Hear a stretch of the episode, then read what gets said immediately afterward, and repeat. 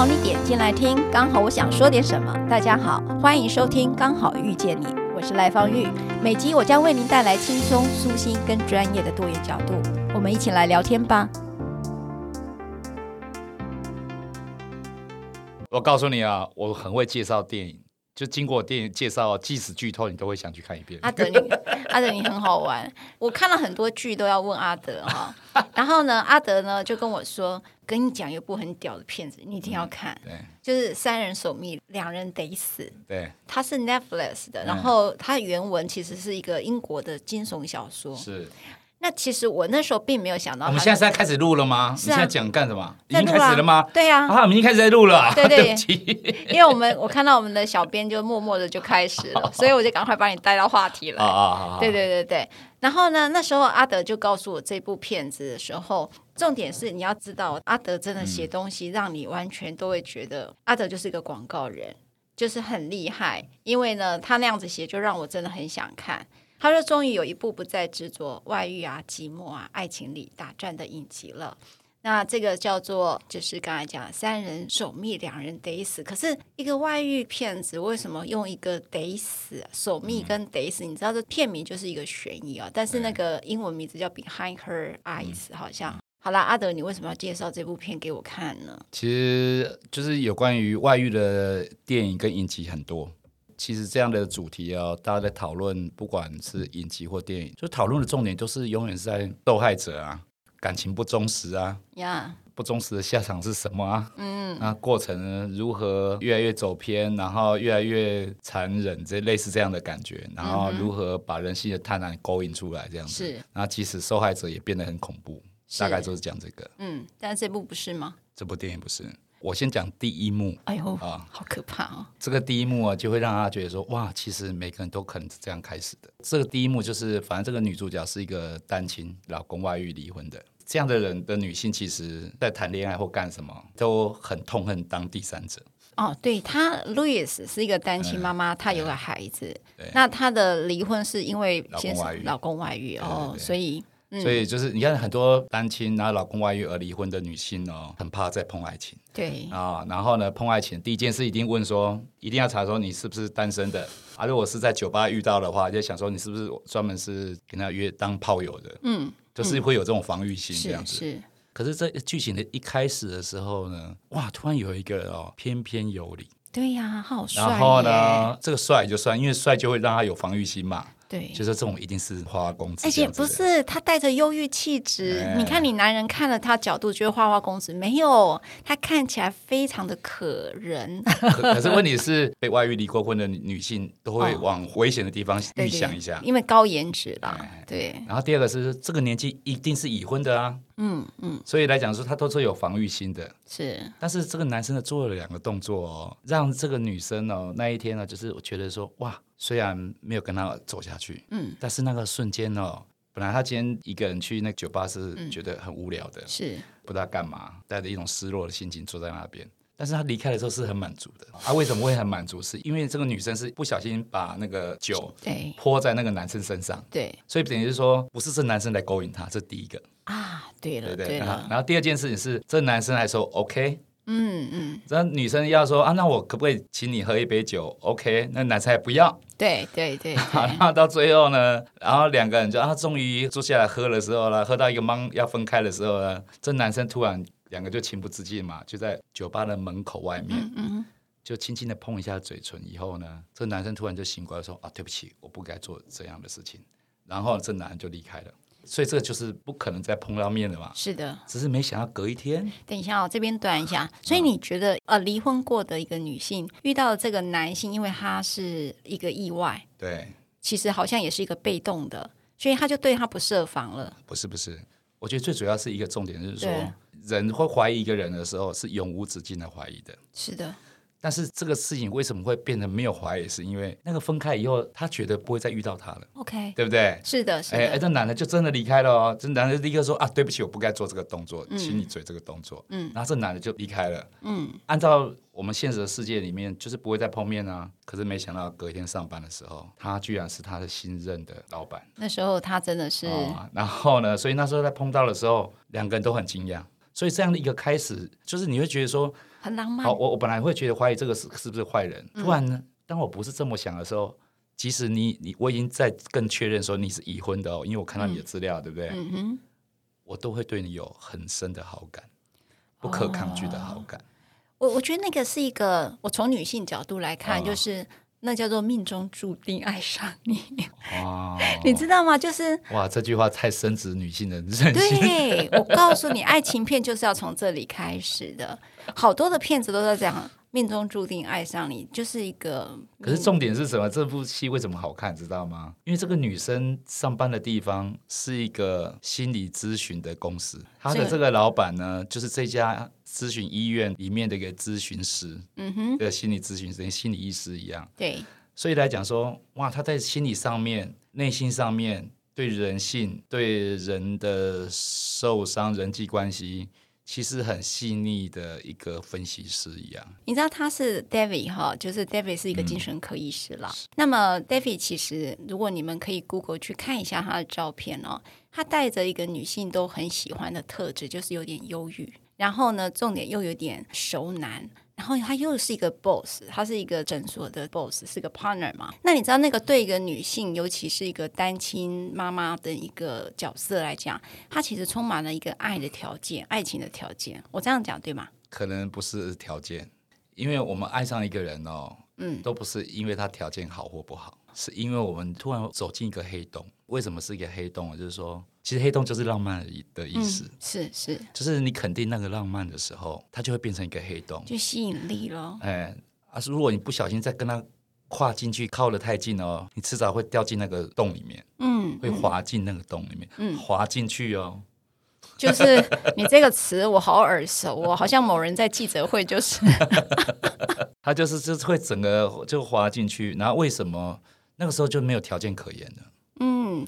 啊，你你刚才讲他忧郁，对不对？对对。其实他就是更精准的话，不是忧郁，那他是什么？他发现这个男生有受伤的感觉，所以母性就出来了，是吗？因为他也是受伤的哦，所以你会突然突突然就有一种同病相怜的频道，就有个共感出来了，对对对对。所以他就觉得说，我我们都是一个受伤的人，对对对，因为只有受伤才需要彼此抚慰。所以有时候我们爱上一个人，然后你觉得他有毛病，你也不要 觉得怪，可能你就是因为觉得他有毛病才爱上他。我们爱上一个人的时候，是带着一个伤口去爱上对方的。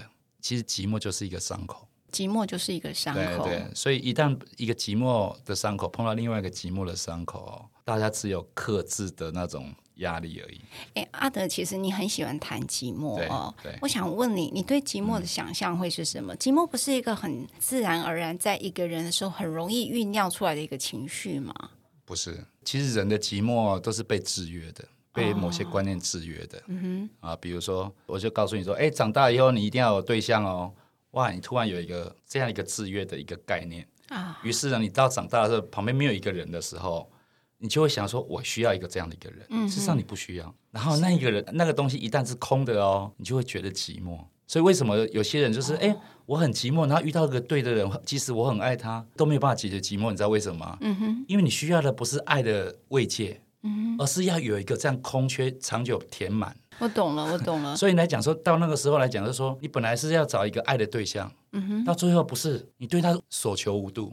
你希望他能扮演永远站在这里的位置，嗯哼，嗯哼，然后甚至没有爱也没有关系，没有爱也没有关系，这个感觉上很像说，今天你被暗示出你的桌上有一呃有一个杯子，嗯，那么你就会觉得杯子里头可能要装酒。对，可是他如果没有酒的时候，你就觉得很失落。明明在这个时候，这个杯子在晚上的时候应该有一杯红酒，然后陪着你度过这个漫漫的长夜、失眠的长夜。可是他没有，所以你就被暗示了，此时此刻你有多么的缺乏。没错。你觉得这个寂寞其实很多是来自于制约。那么你这时候觉得爱情就是那杯酒吗？如果爱情是那一杯酒，这个爱情真的是。大家有一种认知，因为酒会让你就是茫茫的感觉，都是有很短的期限的。嗯嗯嗯，除非你一直喝。对，所以那个酒瓶都不够啊。所以 谁会一直给你喝呢？对，除非他什么事都不干。嗯哼。可是一，一一直喝到最后，你也会挂掉啊。对。这个人在旁边对你也没有意义啊。嗯嗯。然后呢，后来就变成说，你就有个瘾。嗯。这个人给你再多都没有用。然后他有一天不给你喝的时候。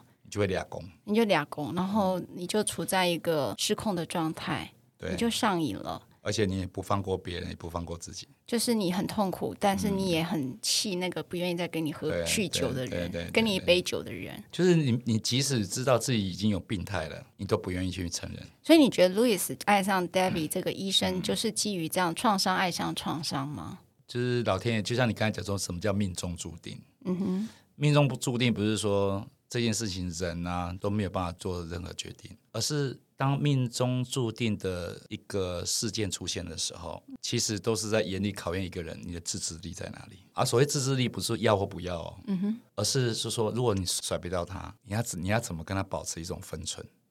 比如说相爱的分寸，或是不相爱的分寸。你是说，你遇到了一个觉得你这是命中注定的一个男人或女人的时候？嗯嗯然后你就要开始自制，你跟他是什么样的距离？就是人会幸福，是因为你分寸拿捏的好啊。其实爱情跟创作是一样的。是的，你拿捏的不好，这个作品就会烂巴巴的，嗯，就很 low 啊，嗯，啊，不然就是就被你毁灭掉啊，嗯，然后可是你如果你你拿捏的好，你就会觉得说哇，越是大师的设计，嗯哼，也许就是画龙点睛，是，就是你不会过度的去索求独占，嗯，你只会微醺的享受。嗯，所以其实 David 是有个呃老婆叫艾艾黛尔，对，哈，那其实 Louis 他也是因为外遇，可是他为什么就自制力像你讲的分寸，他就拿捏不好了呢？好，我告诉你为什么。当一个人就是说，因为他就是他的属下嘛，然后呢，就是突然有一天呢，诶，他的老老板跟他的老婆是从别的地方搬来这个地方，为了这个工作而来的，嗯哼，所以说变成他老婆也是这边的新住民。是，就是完全不了解。有一天居然在街上撞到，是，其实命中注定要有第二次的 命中注定，有没有？我们的所有的电影都是这样开始的。OK，但是一撞到以后，这路易斯就立刻发现说他是他老板的太太，因为他有看过他的资料，是因为他的桌上就放了一张他们合照照片。那遇到以后呢，他就傻在那里。我觉得这个剧本最棒的地方就是说，他那些对白都不俗气。比如说，他说：“哎，你怎么看我的眼神，好像认识我一样。”嗯嗯。这个路易斯就跟他讲说，因为你是我的老板的老婆，嗯，因为我在桌他的桌上有看到你的照片，是，是就这样子。然后他说，真的啊，那我这个对这个城市不了解，我们可以喝一杯咖啡吗？嗯，就这样开始，是。所以变成说，他越来越深入了解说，哇，这个老婆其实有精神状况的时候，嗯，他就越发同情他这个老板。所以那时候他知道艾黛尔其实是有点精神状况的。对对对，他就是因为聊天就变成好朋友，闺蜜一样嘛。OK，他带他去运动啊，干嘛种种这样子。嗯，对。他老婆跟他越来越好嘛。嗯，就把很多状况就给他讲给他听。嗯嗯，就讲的很真实哦，讲说他们怎么交往的，是啊，他们怎么后来发生了什么事情，然后也很肯定说这个男生压力很大，就为了他牺牲很多，因为他为什么来会来这个城市上班，知道吗？嗯哼。他会来照顾他辞掉工作，嗯哼，所以看来路易斯他后来跨了道德上的门槛，应该讲说心理上的创伤，嗯、原因是他看到了 David 他有很多值得同情的地方，所以他就跨出去的那一步，是就是更肯定他就是百分百的受害者。人不是因为是道德标准不跨越，对，人是因为不确定你是不是个渣男。OK，才没有跨越，okay. 所以难怪那个 David 一直讲你，你认为我是渣男吗？嗯、但是其实 Louis 并不认为他是个渣男，而且越后面越肯定他不是，肯定他不是，所以就跟他在一起了，他就跟 David 在一起了。但是一般的剧情就是这样在一起，然后可能就是被发现就三角恋啊、外遇的那种。但是这个剧情超屌的地方就是，你到后面你完全超乎你想象。怎么怎么说？我点一个小点，嗯哼，让你能继续看完。这个时代呢，其实有很多剧情，你会发现哦，都是超现实的。嗯，比如说跨时空、灵魂兑换，就是我的灵魂住到你的灵魂里面去。嗯嗯。以前就觉得啊，这个都是那种神鬼片，但是现在很多电影跟剧集都告诉我们，这样的事情是很有可能。那、啊、你就想一想哦，如果我有一天哦，这三角关系有出现一个角色。家里爸爸妈妈被烧死以后，嗯、他就住到精神病院去。你说那个艾黛尔，那个他老婆，他老婆，嗯。但是他在这个精神病院遇到一个男生，嗯，叫罗伯。这个男生是跟他的关系就是那种，就是两个人相处的时候就没有病，就是很能沟通，就突然觉得状况就好了。但是呢，他们就是他们就不可能嘛在一起嘛，因为他已经已婚了嘛。对。当这个艾黛尔离开这个精神病院的时候，就给他留了一句话，就说：“哎，有一天如果你出来的时候，你可以来找我。”哦。啊，因为这个男生就是家境很差，嗯，然后也被社会边缘化。当他出现来找他的时候，就发生了一件事情。什么事？居然这个男生哦，有一种能力，就是我可以跟你灵魂交换。于是这个结局就是非常超乎大，就这个设计，我觉得说突然让大家本来在讨论一个三角关系哦，就是提升到一个就是说这件事情呢跟爱情都无关。那是什么？跟占有有关。就是你想说我的灵魂去占有你的灵魂，我过你的人生的时候，你看结婚我独占你不就是只准你过我的人生吗？不准你跟谁过人生吗？嗯，结婚就是这种道理啊。就是关系确定不是就是这样子吗？所以你是说，其实他的影集在提到了一个灵魂的交换，嗯，那其实他就是一个占有。结婚的时候，在上帝面前承诺的，不就是灵魂交换吗？你属于我，我属于你。我当我把你套牢，你套把我套牢的时候，不就讲的很惊悚哎，你把婚姻讲的好惊悚哦。没有，一般来讲，我们就觉得婚姻很惊悚，可是惊悚在点在哪里，讲不清楚。嗯，这这部影集看到最后，你会觉得清清楚楚告诉你是什么。就是要占有，而且很恐怖。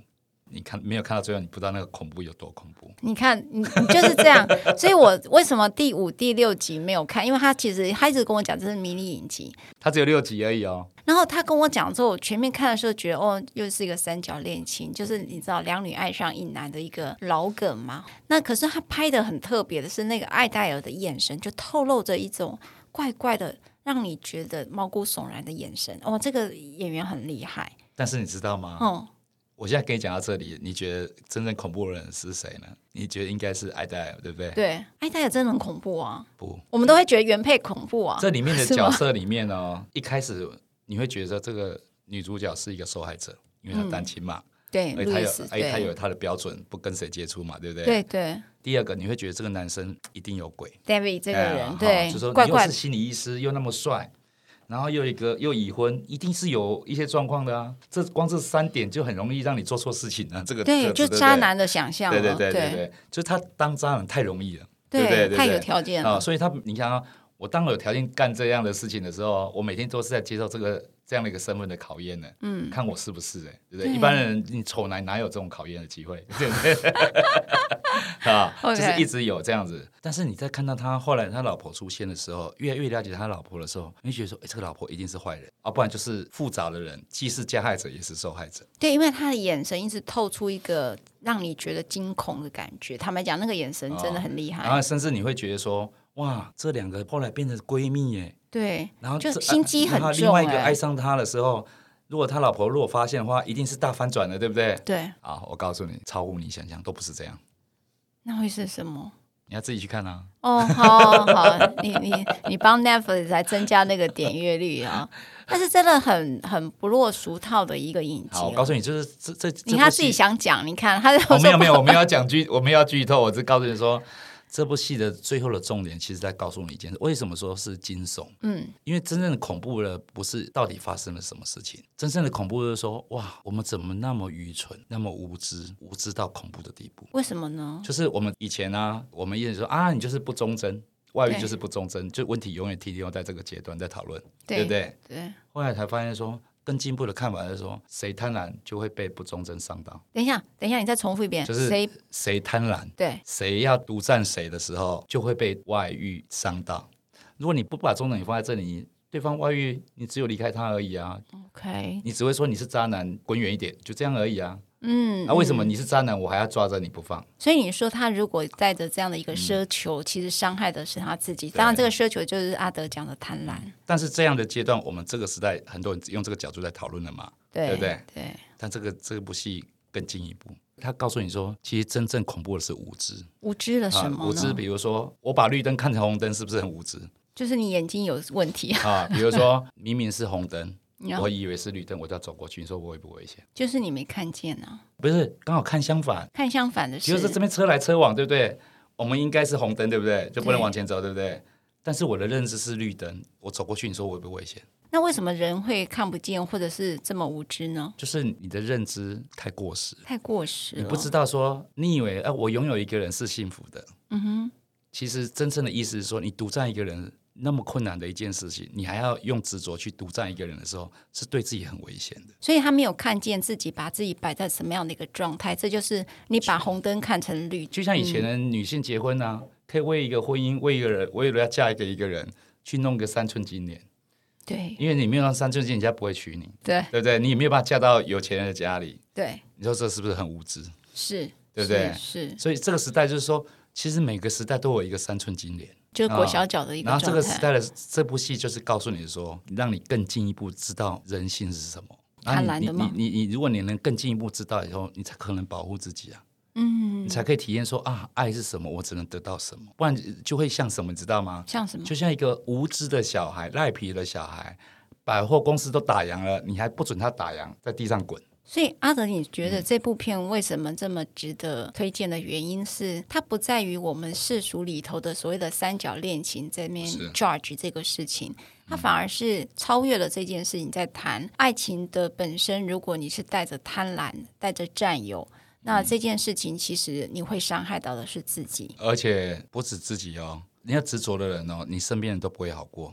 比如说另外一半，嗯哼，比如说你爸爸妈妈，呀，比如你的小孩，对。你的好朋友，对不对？都不会好过。为什么？因为人受到一种认知，觉得自己，比如说啊，我被性侵的那种感觉。嗯哼。你说他怎么想？就是真的，因为他他的认知是这个事情跟性侵一样，被性侵一样严重的话。那你是不是你身边的人爸爸妈妈也替你一辈子担心？是。那你是不是会得精神疾病？是，就是这样。所以你觉得这个受害者的一个情节，嗯，其实你我知道你最近有好多的信哦，阿德都有跟我分享啊，就是有早年的创伤的，或者是啊性侵害或性骚扰议题的，都有写信给你。对，我知道你写了很多信去回应他们哦，但是你最想要传达的一个核心思想会是什么呢？我想我，我我的身份呢，其实只能用一个角度去想，就是我就是一般人。为什么要这么设定？就是说，我相信看到我这个回信的人，也都是一般人居多。嗯哼。当这些一般人，你就要想想说，如果你这件事发生在你你身上，你身边的人身上，啊，你这个一般人怎么回复是最好的？怎么倾听是最好的？嗯。那什么事不该做？如果要做。要做到怎么样的分寸？而、啊、我的角度就是说，第一个就是说，我不用花时间去浪费时间去查证你是讲的是真的或假的，因为你的重点不在于，因为你不是法官，你也不用去理清它的真相是什么。嗯、对，对，我就一律把它想说都是真的。而、啊、如果这样的状况的时候，我们应该要怎么应对会比较好？所以，如果他真的亲身经历到这些创伤的 经历的话，嗯嗯、那你会鼓励他们怎么样去解开这样的一个人？执着，或者是那么那样的一个受伤的感受呢？第一个，我就告诉他说，不要把第一件事去想说我要去报复。啊哈、uh huh，OK。啊，因为这个时这个时候是没有力气也没有能力去报复。第二件事是说，如何在第一时间把重点放在保护自己、救自己的角度上。嗯。而救的方法就是第一个，就你要分得清楚，他就是一个烂人。嗯。不用把他定位说啊，他曾经对我好，然后他不应该对我坏。嗯。没有去想，就是他，他就是一个烂人，就是设定成这样子。嗯哼。然后这个烂人就形同一坨大便一样。我们遇到大便呢，只会想要跟他保持距离，把它冲掉。然后绝对不会说近距离去看是什么，然后不会拿自己的拳头去去捶这个大便。啊，就是我我们就是先跟他保持一个距离，就是是他就是一坨大便。了解。我们面对大便，你去告诉他也没用啊。嗯哼。大便怎么去服刑呢？嗯、对吗？没有没有意义啊。嗯、我们第一时间就是不要让自己再继续受伤，继续往下坠落。嗯哼。啊，你一旦做到这样的人，人第一个时间，然后啊，我能做的就是我倾听，我陪伴，然后我支持你。其实从这个角度，你比较平静下来以后，你还是要告对方，我觉得都 OK。嗯。就是我不是要帮他去做任何决定，而是。我应该在第一时间让他能静下来。这个静下来是什么方式呢？这静下来就是你要倾听他的话，不要去质疑他的话。哦，因为这个时候讲出来的话，就算是断断续续的、惊恐的、负面、阴暗的、仇恨的，你都要能倾听。嗯，就是你你要能理解他这个状况。了解了解，所以你是一个比较全然的接纳哦，倾听的是处理的情绪，而不是在于他的真实是什么。毕竟他就是带着这样的一个主观上的认知而感受到那样的悲伤。人只要被欺负的时候，为什么会越来越俩公？都是因为哦，旁边的人哦，不仅哦不懂得安慰，还会质疑。嗯，不要再跟人家讲哦，这没没有证据哦。嗯，明白。啊，那你这个这个小事有什么关系？干嘛把它扩大？啊，就算被性侵，你就更要忘记啊，不然很多人知道以后你怎么嫁出去。现在还有这样的一个声音是吗？尤其是爸爸妈妈哦，啊，就是说，我觉得说，甚至我最好的朋友，可能最关心他人，你知道是传统的观念都是这么讲的。哇，那真的很难受哦。嗯、所以在这部影集当中，Louis 其实他是当了小三哈，他自己本身本来是一个外遇下的一个原配的一个被害者，嗯、但是呢，他也在刚才阿德说的黑洞里面滑进去了，变成呃一个小三啊。对。那艾戴尔发现了，他有感受到像刚才阿德所说的报复吗？就是一般人会想说，接下来是不是往那个地方想？对对。这个剧最厉害的地方是。一到这个阶段的时候，他大逆转，逆转到另外一个层，立刻逆逆逆转到另外一个层次。OK，原来这四个人处境都是一样的。怎么样说呢？都一样是什么意思？都是苦的。应该是说，都是人生过得一团乱，一团糟。所以 David 也是吗？David 也是啊。你看他照顾了老婆，状况都不快乐啊。Oh, OK，对不对？就发现说，人生当你过得一团糟的时候，嗯哼。你遇到有一个像浮木一样，或是一个天堂的梦幻哦，你都会信以为真的投入。其实你知道之后结局会很悲惨，你也不惜一切，是不是四个都变这样？对对对，就是，很酷，真的很酷。就是我们常在讲说，带着这种虚幻了，然后过虚假的人生，然后也忽略了真实。所以是说，当你的人生越空虚、越不好的时候，嗯，你是很可能铤而走险，在选择一个你未知的。一个短暂的快乐。我们刚才在讲这个三人守密哦，两人得死的 Netflix 应急了。那其实真实人生这几天也发生了一件疑似外遇事件。那个日本的福原爱呢，嗯、他最近被啊、呃、日本的媒体拍到她疑似外遇了哈，就可能进饭店了。嗯、然后她的背景是呃，二零一六年，也就是一百零五年的时候，呃，她跟台湾的桌球运动员江宏杰结婚啊。最近，当然，如果大家有看一些广告，你会发现他们一起卖那个冷气啊，你会看到哇，很恩爱呀，哈。尤其这个福原爱在日本的时候，她的小时候跟那个妈妈的那个，好像真的大家都特特别印象深刻了哈。那么他们在这个呃荧光幕前，或在很多的 media 或媒体前，都会看到很恩爱的一面。那么这个事情到底为什么发展成这样？你知道，就很多的故事，媒体的新闻又出来了，说啊、哦，我知道那个原因是因为他有姑嫂问题哈，有婆媳问题，说这个呃江宏杰的家庭呃如何又如何，就开始有一些很多的对男性的一些负面家庭的负面报道了哈。嗯、呃，阿德你怎么看？同样的，这是真实人生的一个疑似外遇了哈，你怎么看这件事呢？是说实在的，我对他们，反正我现在对那个新闻媒体上的任何有关于感情啊、外遇的问题啊，我都不想看。嗯，因为我看了以后，我万一不小心去写到，然后又被媒体去给我做断章取义给我报道，就很烦。有哎、欸，我发现你每次写脸书都被报道、欸欸。但是我说我现在都不看这些新闻，然后就说名嘴名嘴许常德说了什么？对对，对，对。然后我今天去看电影之前，就接到一个媒体打电话给我，反正就是有显示号码嘛，我就接起来。报社来，我这记者来问我说啊，对这个事情的看法这样子。Uh. 我说我没有在关心这个事情呢，我不知道发生什么事情呢。他说他异国恋、异国婚姻，你他问我说异国婚姻这个角度会给什么建议？结果呢？我就跟他讲两个重点。我说第一个重点就是说，我觉得这个时代是哦，重视自己感受比重视婚姻更重要的时代。不要说异国会婚姻会会接受考验，你只是同一个成长背景出来的家庭都一样备受考验。那以前为什么经得起这些考验？因为以前一个人一定是被抓得紧紧的，嗯，比如说经济不能独立，呀，就是那个生存经验，观念不能独立，嗯、然后社会给的很多的压力，但这个时代不一样了嘛，嗯，然后第二个来讲就是说，我觉得未来外遇的事件，其实女生外遇哦会越来越多，然后越来越不会出事，因为她没结婚，不是已婚的女性以前外遇很严重嘛，对，但是我觉得未来。就会跟男生一样，也不严重。因为通奸处罪吗？不是。那因为什么？因为大家已经知道说婚姻很难经营了，然后婚姻里面作假的很多啊。嗯。那于是就像说，以前如果说女生外就把女生骂死骂死而已啊。嗯嗯。哪会去就是说男生做错什么事情？嗯。现在就比较会平衡啊。呀。那为什么会平衡？为什么？因为大家已经知道说这不是谁做错了问题，这一定是在做错做这件事之前，两个关系已经有问题，嗯哼，所以才会有这种猜测啊。呀呀，所以大概是这样。嗯，所以其实有关系的发展的变化，这个阿德是认为这本来就是一个很自然的事情。我觉得没有变化才是很假的，真的，你不要以为是那种没有出事的婚姻就好啊。嗯哼，真的。所以你刚才讲有两个重点，第一个重点说，其实婚姻的本身不要讲是异性异国婚姻了哈，本来这个婚姻的改变就是一个，尤其呃现在的女性。不会像以前的早期的三寸金莲被捆绑啊，所以都是一个年代，就是重视自己会高过婚姻的价值。没有，可能有些人会会问说：啊，如果你们感情那么不好，为什么生两个？一女一男，对。你知道为什么吗？好啊，你，你可以回答。对，好啊，因为我不会问这一题，所以我觉得你你显然你常被问，因为你知道吗？我常处理案子哦，然后法官也会问这句，我会觉得说。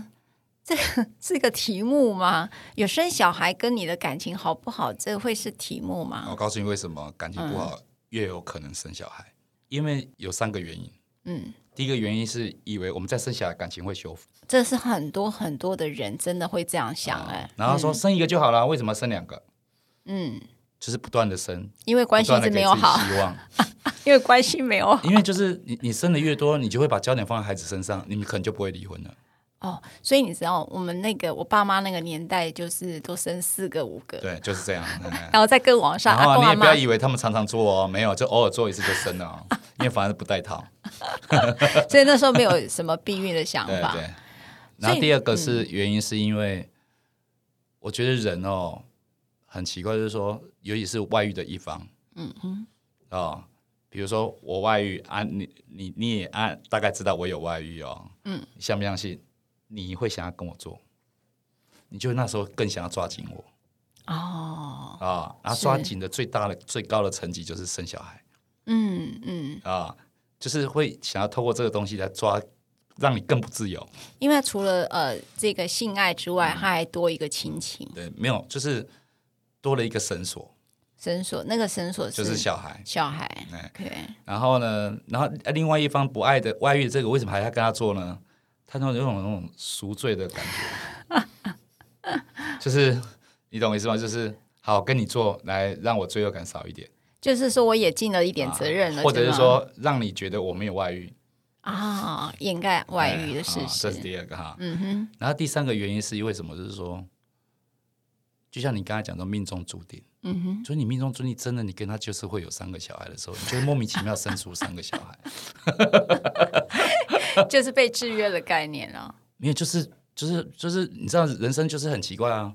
本来你去去这个酒吧，你是不带任何期望去的，甚至很讨厌去的。嗯嗯嗯、可是没想到去的时候遇到一个这样的一个人，嗯哼，就说这就是可能就是所谓的命中注定，说你不知道这个人生的剧本会怎么写。嗯哼，嗯哼啊啊你，你你你你，当你这些东西南北方的俱全，你就会糊了啊。嗯，就是这样啊。你以为你很聪明，赢这把钱。这笔吧，不是，就是，就是命定的。嗯嗯，好，那阿德如果问了哈，当然呃。很多人觉得我们讲的很潇洒了哈，嗯，就是说似乎觉得这就是，可是我们都在婚姻里，都带着很大的期待来看待婚姻哦。嗯、当然，阿德的论点是你就是红灯把它看成绿灯，就是你对婚姻的想象，你的无知就会带来你最高的风险哦。阿德刚才其实一直在提醒大家，其实他已经提醒很多年了啊。然后呃，但是很多人他还是守在一个归属感里头哈。对也许他不叫婚姻，也许他叫伴侣哦。但是他认为说一个亲。密的依附关系里，他有一个很好很好的这个归属感哈，可能呃，尤其父母亲当时在早年里面太忙碌了，尤其呃，可能或者是有一个离异家庭呢，那因此在第二代的孩子里面都会在寻求一个对家的想象，嗯，所以在这个想象当中，他找到一个归属感啊，嗯，可是呢，他的当他的归属感好不容易寻寻觅觅找到的时候，却因为第三者。而破坏他哈，所以那个归属感被破坏的时候，其实是很伤心的。那如果有这样的一个听众朋友来请教你，阿德大师是要怎么回应他呢？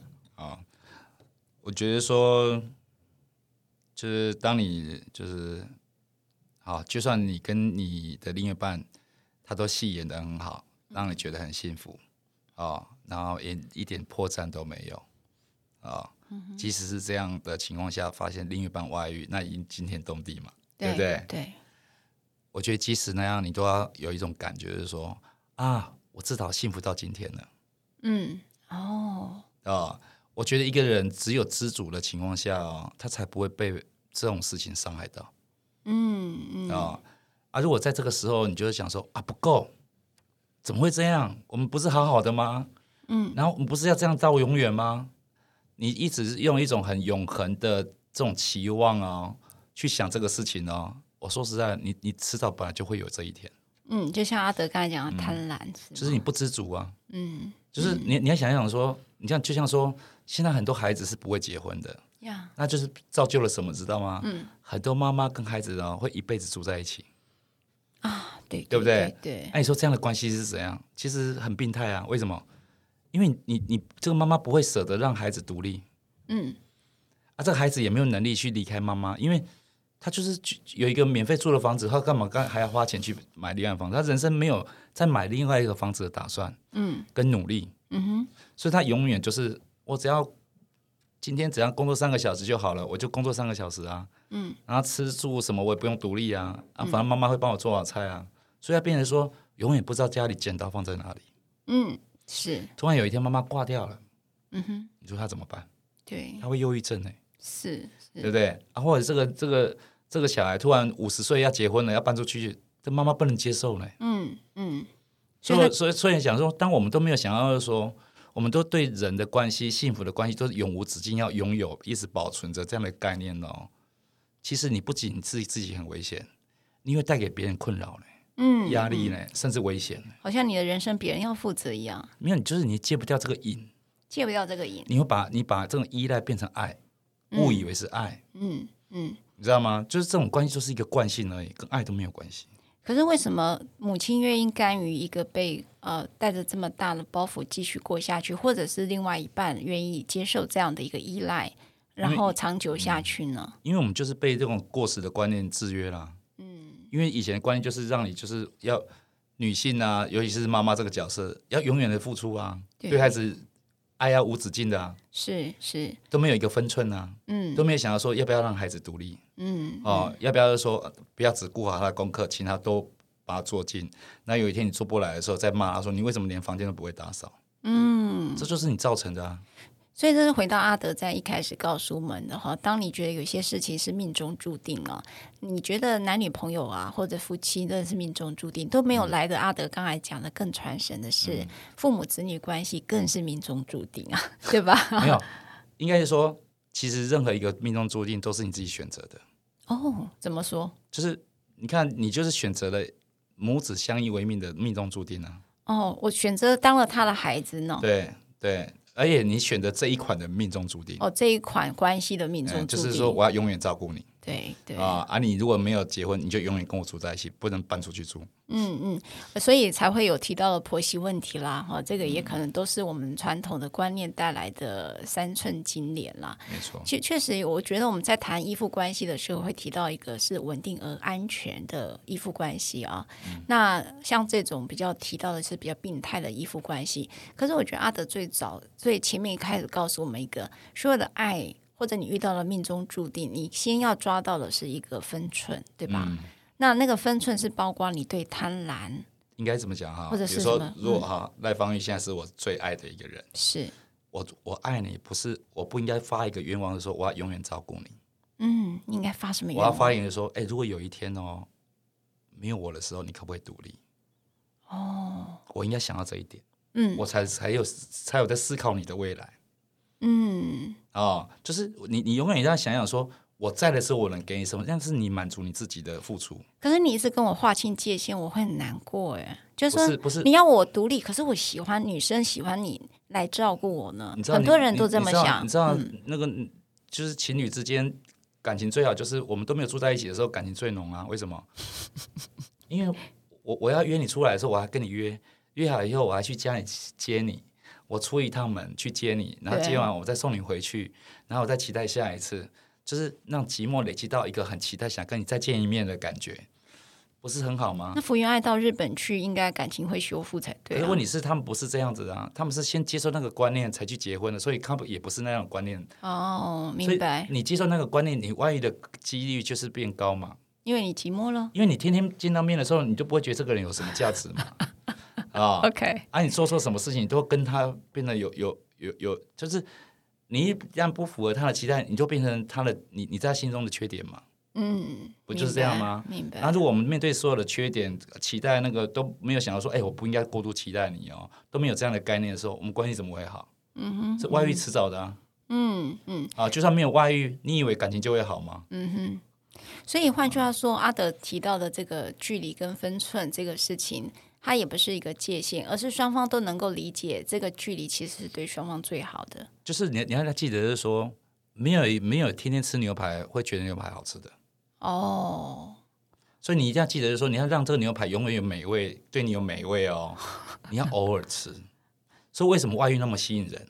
因为我要吃猪肉。他即使吃到都是冒着风险的，所以有付出的，是有冒着一个一个风险度去做这件事情的，他就更有价值。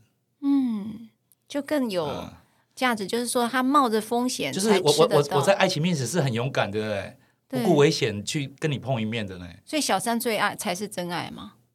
不是小三是真爱，就是说 那浓度就是那个欲望的浓度跟爱情的浓度会最高哦。但是如果说你常常见面的小三哦，因为他也是一个传统观念跟你在一起的，啊，嗯，你只要只只要是传统观念在一起的，其实小三也是传统的，嗯嗯，对不对？因为他的下一步就是要独占你啊。希望你跟你老婆离开啊！所以如果爱的观念没有改变的话，是没有用的，还是没有用，还是贪婪的，然后用依赖的，然后用一种习惯的，但实际上都不是真爱。你想嘛，那个路易斯一开始一看到这个男主角的时候，对，他也是单身啊，嗯，嗯，可是他的他那他在找这样一个伴侣，其实喝酒的伴侣而已哦，嗯，他也是用那种说，为什么要衡量那么多条件？因为他会希望说，我跟你如果相爱的时候，kiss 之后，我们是长久可以在一起的。哦，不然你干嘛看那么多条件？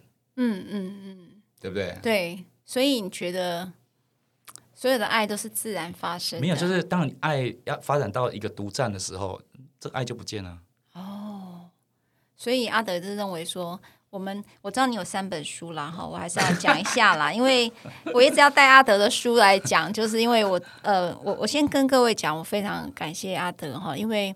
呃，自从在那个新年的时候，阿德帮我录这个呃星座哈，那谈星座之后呢，就他带来了好多呃支持他的朋友们来支持呃我们儿少全心会，尤其我们性创伤的这个中心啊、哦，那么也真的帮助我们很大。那阿德后来又带了四个厂商哈、哦、来捐助，尤其那个一个叫阿夸 Everyday Everyday 哦，然后就是那个很保湿哈，我有用。那那个洗颜的跟它的那个精华液哦，那因为我是一个皮肤比较干，然后比较会过敏的人，所以呃，我用这个产品真的也非常放心。嗯、那他呢就跟何如云，然后呢就做直播哦。然后把这个呃一定的趴数就捐给了我们儿少全新会、哦。我没想到他捐到八万呢。我很佩服哎，真的很佩服。我觉得台湾人最可爱就是真的，就是带很多的温暖。我觉得台湾会被祝福哈，真的是有它的道理啦。啊，就是呃，包括疫情啦什么的，我相信那个神山有帮助了台风。那我觉得人的温暖这件事情也帮助很大哈。那我知道阿德在二月二十五号，其实现在已经三月了。那有三本书，叫我的第一本散文集，嗯、还有一个叫信歌，还有一个叫歌曲的歌啊，歌曲的歌。我为每一封信啊写一首歌。哦，我的妈呀，你真的每一封信写歌，你真的是掏心掏肺耶。然后第三本叫做心太平哦，心太平。然后呃，一本三百五十元。那如果你一次买三本，就是一千元，而且免运费啊。那在四月二号愚人节的隔一天正式推出，一律是网购的，没有实体店面销售，所以是在你的。而且我卖完我就不不再印了，就不再印了哇！就是不会再出版了。哇，真的很厉害。反正现在没买，我我发现卖精华液卖的比我书好哎，很烦哎。因为他那个单价吧，哈。不是不是，现在没有人要买书。就是现在阅读人变少。哎，我脸书写的那么勤，干嘛买书？但是那个值得收藏，因为那个脸书有时候会洗版了，就会看不到这些了。你看，现在书现在只卖给有缘人了。哦，卖给有缘人，好，就是结缘品就是了。那这个三场都有线上的 Room 的新新书的讲座，就是我我我我觉得就是反正呢，就是行销总还有一些方法嘛。嗯，所以哦买你买我的书呢，哎，我可以送你三场免费的讲座，在线上讲座啊。那我这个题目，我觉得我这是你为什么不用 Clubhouse 用 Room 呢？不是 Clubhouse 它是不是可以直接？可是 Clubhouse 就是没有办法重复看呐，哦，没办法消失哦，它会消失哦。那因为我觉得我我的讲座，听我的讲座，你没有多听几次哦，会听不懂，哎，没有那么严重，就是就是有些重点可能就会划过去，嗯啊。那我的我这三场讲座的题目，我觉得蛮特别的，嗯，就是我们面对的伤痛的八种意义，伤痛的八种意义，哇，哎，第一题是这样子。那第二就是说，当我们的关系没有爱的时候，还有什么？关系没有爱的时候，还有依赖？哦，不是，还有钱？不是，还有 OK？你都猜错呢，真的都猜错哎，糟糕！你一定要我要去买书才知道啊。第三个是说，我们跟下一代的爱的距离。哦，爱的距离，OK 啊。我觉得这三个题目，我觉得好像比这个书更吸引人呢。真是不是笨蛋？会呀、啊，你你这三个我确实会比较想听，你想到底想要讲什么？所以，我我我先讲其中一个。好啊，八的意义哈。好，其实我们我们遇到我们遇到一些重大事件和重大伤痛的时候，我们都太把重点放在哦，就是急着把自己定义成受害者。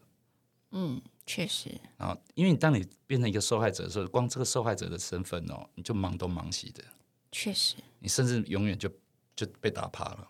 我我其实很同意耶，我非常同意阿德这个说法。嗯，嗯然后呢，然后我那如果说你不是一个受害者，就一个意义而已啊？不，其实它有八个意义。你看，嗯、我随便讲两个意义给你听。好，就是你想要说，好，一样是跌了一跤，有些人就是哇，这边很痛。嗯，有些人就是谁撞到我的，要去抓凶手。对，真相啊，我怎么去处罚什么种种的，或者我要告诉谁这样子。但是如果你也想想要说啊，其实这个伤痛可以变成一个作品的时候，嗯。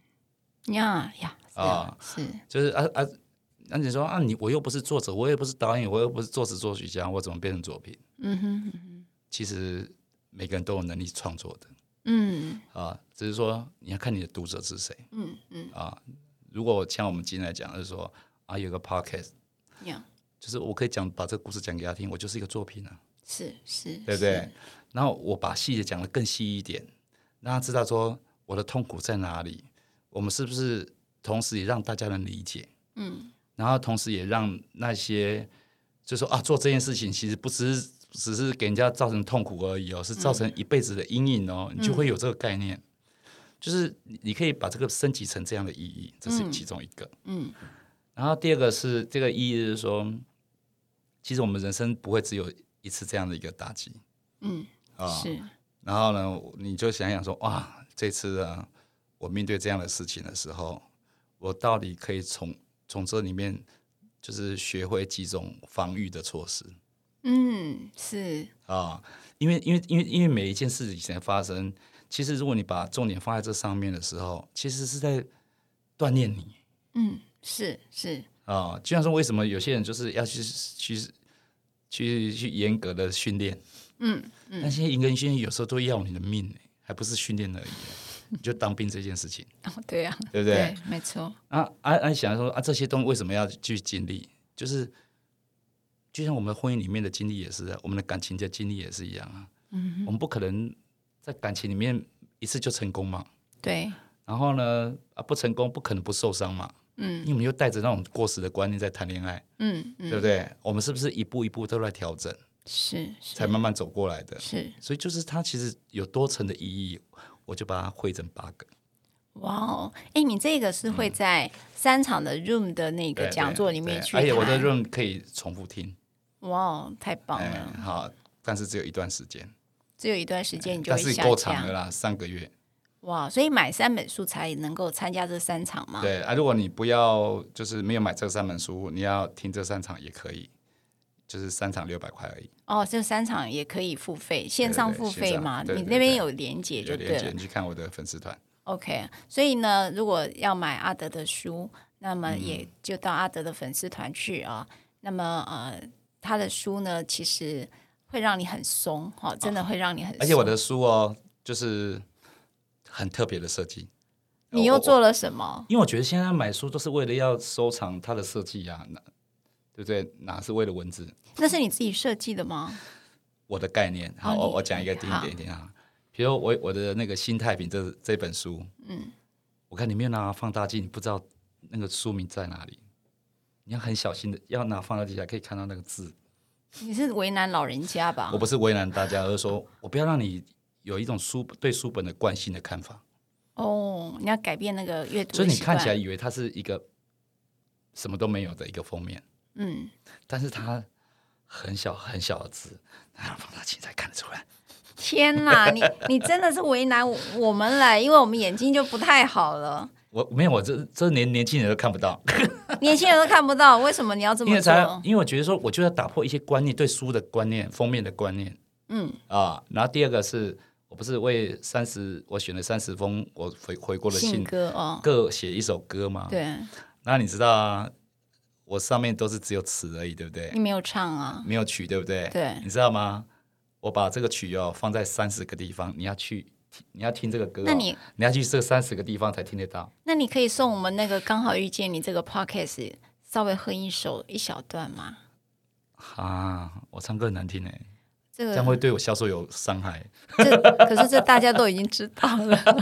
好，我告诉你怎么这三十个地方是怎么样啊？嗯，比如说里面有一首歌哦，就在台中的一个偏乡的咖啡店，啊、我只给那一家的咖啡店，你要去那边点咖啡才听得到。哦，好酷哦！酷酷，好酷哦！啊啊，有有有个有个是在什么节的时候，我会在什么地方播放？你听，你，你根本就是宝可梦的概念嘛？因为我就是要让他感觉是说这个书。你得到你买了这本书，你是跟我经历一个很特别的旅程。嗯啊，我我不会，我不希望这本书就是让你你的书架上的其中一本书的样子，光一个外形，它的它的方式就是不会吸引你。我要让你印象深刻。所以你说到那个偏乡的咖啡厅去听的时候，就会听到你唱吗？还是萧敬腾唱？就是、既然你都说你唱不好听，我为什么去到那里去听你唱歌呢？就是有时候。虽然唱的很难听，可是原唱者唱的可能一般人比较有感觉哦。这就是原唱者唱自己的作品的魅力。然后，因为我为什么不能在现在？因为没有卡拉，没有暖身，没有那个在录音室要重复录到完美的时候再播出，所以没有混音，差很多。哦，原来原来 OK，好了，所以人呃有时候歌声有不能素颜，就有它的道理。他因为他没有办法透过滤镜啊。不然你要做什么？你想要干嘛？我本来我可以念一首歌词给大家听。好啊，好啊，好啊！我跟你讲，我我我我这次的真是真的是，就是因为你知道我是写歌词的。哦，他我跟你讲，阿德的词很强。然后呢，按照来道理来讲，说到我这个年纪还可以写歌词的，真的几乎没有。因为已经江郎才才尽了。不是，就是。就是，其实你还创作，你如果很久没有创作的话，其实会退步，会归零的。是哦，其实你知道，我跟阿德是呃认识很多年的朋友哈，他每次都被我念。我说你可不可以不要上通告，然后你不要去讲两性，拜托你回到音乐人的许常德，因为我在我们早期，呃，这个许常德呢，呃，在很多很多的。呃，歌里面呢，都是百万的这个销售量里头，都会看到写词者是许常德。那么他的歌词其实真的很酷哎。嗯，好，我念一首歌歌名哦。这这一封来信呢，其实是一个就是就是已经六十几岁，人生经历就是那种最倒霉的事情都翻在他身上。嗯，所以我给他的歌名叫做都很好。嗯，好，念给你听哈。好，孤单很好，因为那时候。世界好大好大，寂寞更好，没有寂寞，什么陪伴都无聊。嗯哼，什么都经历，什么都觉得好的人生才好。什么都经历，什么都觉得好的人生才好。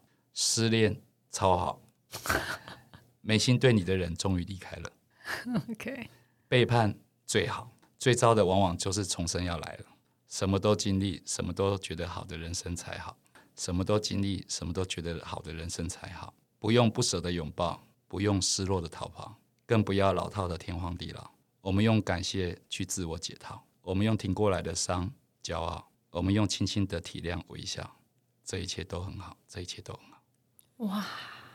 厉不厉害？有厉害，然后有温暖到，有放松，有有有放松到。就是你当你你找到一个幸福的角度的时候，你看到的事情，你你讲出来的字眼，其实你就会自我松绑。嗯，那这个自我松绑其实是就像一个涟漪一样，其实只要这个涟漪扩大的地方，都会被松绑。嗯，啊，你就会发现说，其实哦，背叛你的人呢、啊，在这个时候都比较愿意哦跟你低头。其实他。回不去了，哦，他也失去了你。对，就是他，因为人是人说，人哦，你一直骂他，他是不会反省的。是是，人是因为你他的错，你能理解，哦，嗯、他才有可能哦，有勇气哦，去面对你，跟你说一声道歉。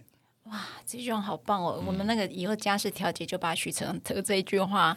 可能再让调解委员念一遍，这样 不如废除婚姻制度，就不用调解了。总是关系有纠结的时候，需要这么一个调调解的人。所以我就说，嗯，就是当我回一个信的时候，我后来才知道说啊，其实歌词比回信更有力量。我其实是一直期待阿德是这么做的啦，因为他的歌词的那个精准度非常高啊，浓度很足啊。那在今天的呃最后啊，当然还是一样，也还是希望大家能够订阅这样的 podcast。然后重点是阿德的书，还有三场的呃那个讲座，Room 的讲座啊。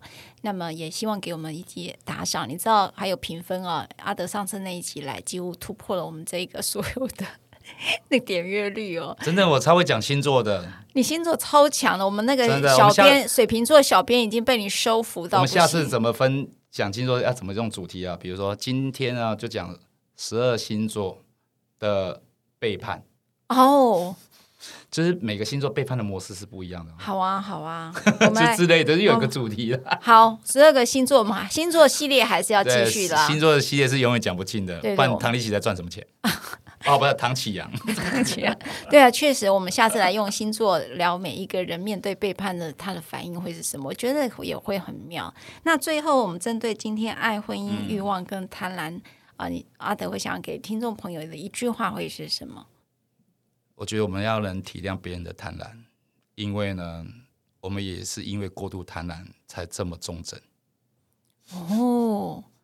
好厉害呀、啊！真的是词人许常德。好，谢谢阿德。好，谢谢方玉，拜拜。拜拜。如果你喜欢我分享的内容，欢迎订阅。想请我喝杯咖啡，欢迎打赏。我们会全数捐给儿少全新会。如果你想要更了解儿少全新会，在每集详细内容都会有介绍。大家下次刚好遇见时，我们再来聊天喽。拜拜。